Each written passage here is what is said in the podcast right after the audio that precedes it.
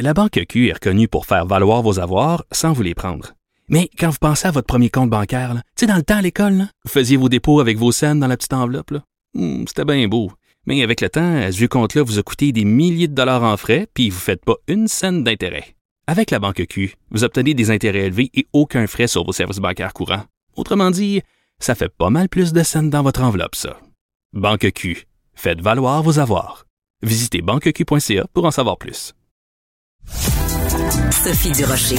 Tout ce que vous venez d'entendre est déjà disponible en balado sur l'application ou en ligne au cube.radio.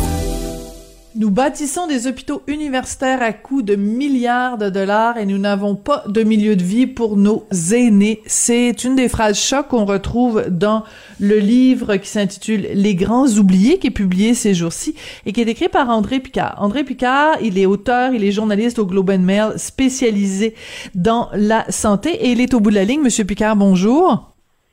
Bonjour. Monsieur Picard, j'ai lu votre livre au cours des dernières euh, heures, des derniers jours, et je vous avoue que ça donne pas envie de vieillir au Canada. Le constat que vous faites est assez euh, terrible. Euh, on peut se poser la question, il y a eu tellement de gens qui sont morts au cours de la dernière année, de personnes âgées. Est-ce qu'elles sont mortes parce que elles ont été en contact avec la COVID ou est-ce qu'elles sont mortes parce qu'au Canada, on se fout des personnes âgées? Un peu des deux, mais largement parce qu'on s'en fout des vieux. La COVID a juste exposé les problèmes qui existent depuis longtemps et ça a été un désastre monumental, mais toutes les conditions étaient parfaites pour euh, un virus qui attaque comme il a attaqué. Oui. Alors, vous identifiez, et c'est pour ça que votre livre est drôlement intéressant, vous identifiez essentiellement quatre problèmes. Premièrement, les personnes âgées sont euh, considérées comme des entités jetables, comme des vieux Kleenex. Deuxièmement, une pénurie de personnel. Troisièmement, une mauvaise réglementation. Et quatrièmement, un manque de reddition de comptes. Donc, il n'y a jamais personne qui est responsable. Comment on en est arrivé là, Monsieur Picard, alors qu'au Canada, on est censé avoir un système de santé gratuit, et universel? Personne devrait mourir euh, au Canada euh, par manque de soins de santé? Non, absolument pas. Mais le problème fondamental, c'est que les soins aux aînés ne font pas partie de notre système de santé. Ils sont vraiment à part. Euh, l'historique de ce secteur, c'est dans le système pénal. Et si on regarde un CHSLD, aujourd'hui, ça a l'air beaucoup d'une prison. Alors, ça s'explique un peu par notre histoire. Alors, on doit intégrer ce système-là au système de santé. Mais c'est aussi, ce n'est pas juste la santé. C'est euh, une place pour vivre. Être un logement, ça devrait être une mhm. belle place pour finir notre vie en beauté et c'est toute une autre chose. C'est essentiellement des hôpitaux sans soins adéquats. Voilà. Mais ce qui est absolument incroyable, parce que j'ai parlé tout à l'heure du fait que c'est censé être gratuit, mais quand on regarde par exemple ce qui s'est passé au CHSLD euh, Aaron, euh, qui, a, été révélé, une situation qui a été révélée par la Gazette, ben c'est un endroit où ça pouvait coûter jusqu'à 5 000, 10 000 dollars par mois d'habiter là. Donc c'est comme si même le fait d'avoir de l'argent, même le fait de payer, on n'est même pas capable d'avoir des bons soins quand on est une personne âgée au Canada? Oui, toute la question d'argent est très compliquée. On ne paye pas pour les soins comme tels, mais les soins sont inadéquats. Alors, les gens en, en rajoutent. Ils embauchent des gens de l'extérieur et aussi doivent payer leur loyer. Alors, les, tous les propriétaires de ces de, ces bâtiments euh, font leur argent avec le loyer. Alors, on paye un loyer pas mal cher. Ensuite, on a quelques soins rajoutés. Et il y a très peu de réglementation dans tout ça. Alors oui, on, comme vous l'avez dit, on peut payer 2 000, 5 000, même jusqu'à 15 000 dollars par mois pour un loyer, pour une place qui est pas très belle et les soins sont euh, il, manque beaucoup de soins en plus. Alors, euh, c'est pas un bon rabais. Oui. Euh, il y a euh, beaucoup eu la question de l'âgisme, de discrimination euh, en fonction de l'âge. Une, une, une, phrase qu'on a beaucoup entendue depuis un an, c'est ben, de toute façon, ces gens-là vont mourir. Ils vont mourir de toute façon. Cette attitude-là est absolument dégueulasse, mais on l'a vu beaucoup et elle transparaît dans, dans beaucoup des éléments de la COVID-19. Oui, premièrement, c'est pas vrai. Ces gens-là vont mourir, on va tout mourir éventuellement, mais la COVID a beaucoup euh, accéléré les morts. Alors, dans un, un, CHLSC normal, on a environ deux, trois morts par mois. Mhm. Euh, durant la COVID, on a vu des 50 et 100 personnes mourir dans un seul mois. Alors, c'était pas des, des morts normales. Euh, l'autre partie de cette équation, c'est que les gens devraient vivre en dignité jusqu'à la fin. On ne devrait mhm. pas juste, devrait pas être traités pire que des chiens. En effet, ils sont traités pire que des chiens en beaucoup de cas. Alors, c'est, oui, on va mourir éventuellement, mais on devrait être bien traité. Euh, juste comme on, si on maltraite notre chien, on va avoir des poursuites criminelles. Euh, mhm. Il y a moins de chances si on maltraite un aîné. Oui, puis la preuve, c'est qu'on retrouve ce chiffre-là dans, dans votre livre. Au Québec, il y a sept personnes qui sont responsables d'inspecter euh, les, les, les, résidences pour les personnes aînées, les CHSLD et tout ça, alors qu'il y en a 18 pour, euh, pour euh, inspecter, la, pour surveiller la maltraitance envers les animaux. C'est un, un chiffre qui fait très mal, ce chiffre-là. C'est un chiffre qui n'en dit long sur notre agisme et sur le traitement de nos aînés. Oui. Alors, euh, il y a quand même ce qui est ce qui est intéressant dans votre livre, c'est que bon, évidemment au Québec, on a été très marqué par l'affaire de euh, de la résidence Heron parce qu'il y a eu donc euh, plus de 31 décès. Mais ce que vous démontrez dans votre livre, c'est que c'est pas le pire endroit au Canada. Il y a bien pire que Heron. Ah, il y a bien pire au Québec. Euh, il y a Vigie, il y a 102 morts, euh, il y a des centaines de morts dans plusieurs euh, résidences. Heron était important juste parce que c'était le premier incident où les médias étaient vraiment là, ils étaient présents et on a vu l'histoire de l'intérieur. Alors c'était choquant, mais ça, ça s'est passé un peu partout au Québec, un peu partout au Canada. derrière, on pouvait pas y aller à cause de la COVID. Alors les journalistes, c'était très difficile de couvrir euh, cet élément de façon normale. Alors, on doit se fier à quelques incidents, à quelques exemples comme Heron. Oui, mais en même temps, dans votre livre, ce qui est intéressant, c'est que évidemment, euh, vous vous écrivez plus dans une perspective canadienne. Donc, par exemple, vous nous parlez beaucoup de la Colombie-Britannique et de Madame Henry, qui est à la tête de la santé publique en Colombie-Britannique, et on a quasiment l'impression que euh, euh, elle n'a pris que des bonnes décisions. Est-ce que vous considérez que Madame Henry a fait un meilleur boulot à la santé publique de la Colombie-Britannique que Docteur Arruda ici au Québec? Ah, il n'y a aucun doute que la Colombie-Britannique a, mieux réagi à la COVID, mais personne n'a été parfait. Mais dans le domaine des soins aux aînés, euh, la Colombie-Britannique a été la première province qui a été frappée. Elle, a vu la première mort, mais elle a agi vite. Elle a mm-hmm. banni, par exemple, les gens qui travaillaient dans plusieurs euh, centres en même temps. Ça, ça a été banni au mois de mars euh, en Colombie-Britannique, c'est encore permis au Québec. Un an plus tard, les gens peuvent encore travailler dans plusieurs résidences pour aînés.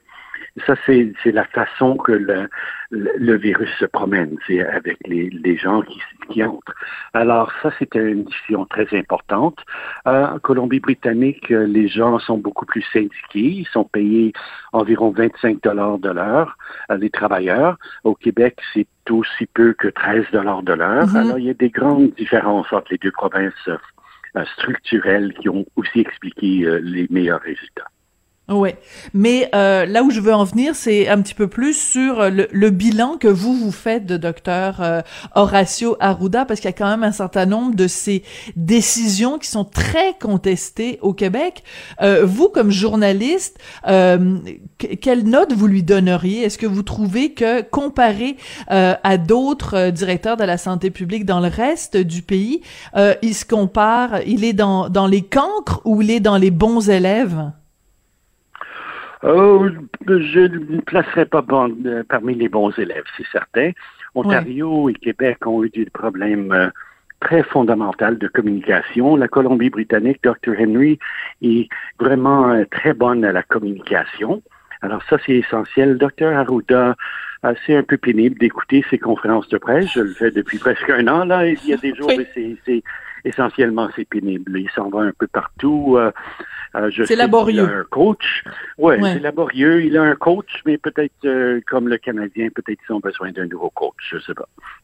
Oh! OK, donc est-ce qu'il faut changer le coach, la personne qui coach Dr Arruda ou il faut changer Dr Arruda? Ben ça, c'est une décision euh, politique.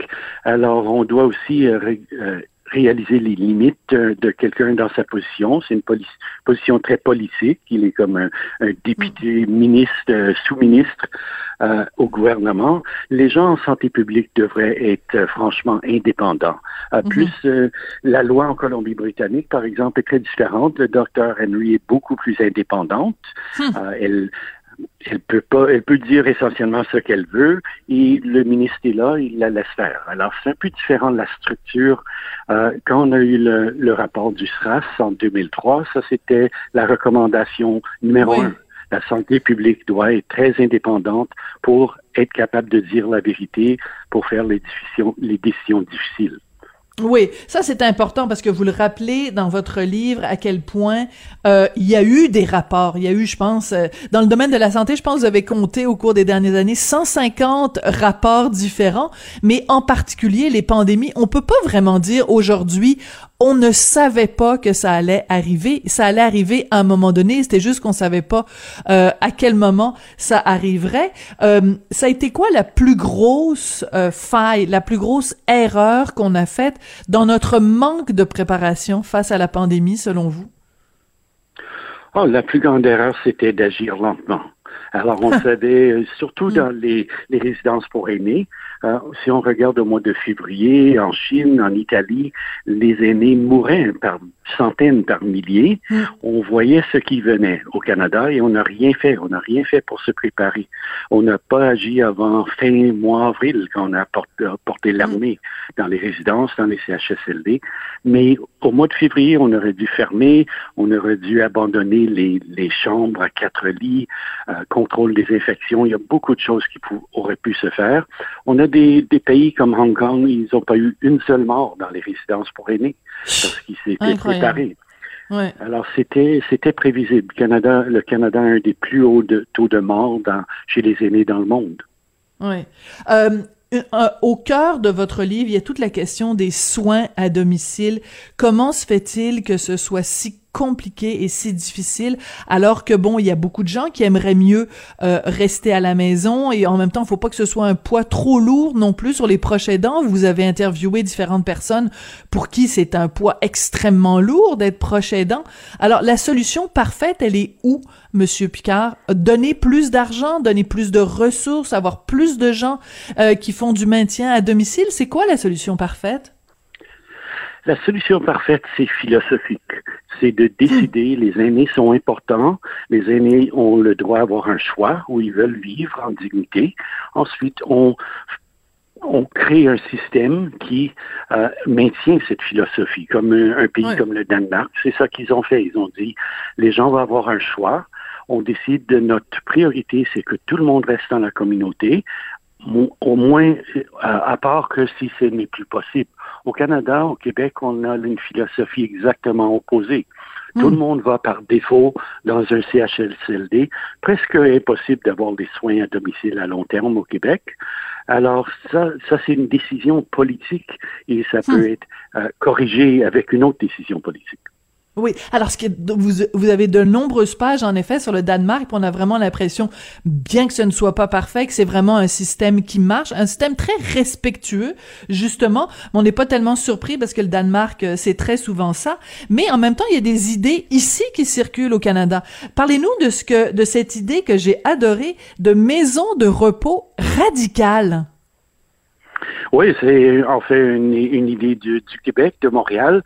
C'est juste l'idée de cette philosophie. Les aînés restent dans la communauté, euh, ils se créent des espaces, des coops, disons, euh, des jeunes et des vieux qui vivent ensemble, ils s'entraident, on fait tout pour éviter que les gens se retrouvent en institution.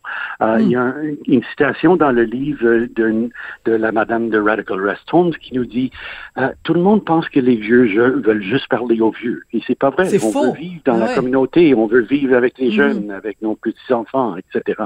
Alors, c'est une question de choix. On peut faire ça avec nos politiques euh, sociales. Oui. Alors, une phrase très importante, le point de départ d'une réforme des soins à domicile ne devrait pas porter sur les coûts, mais sur les valeurs, nous avons besoin d'établir un large débat de société sur la manière de traiter la population vieillissante. Vraiment une lecture extrêmement intéressante, Monsieur Picard. Donc, euh, on va lire ça, puis on va continuer aussi de vous lire régulièrement dans le Globe and Mail et de vous suivre sur Twitter aussi. Hein. Vous êtes euh, vous êtes très vite sur la gâchette hein, sur Twitter. C'est important de vous suivre pour être au courant de tout ce qui se passe. Alors, merci pour tout le travail journalistique euh, que vous faites.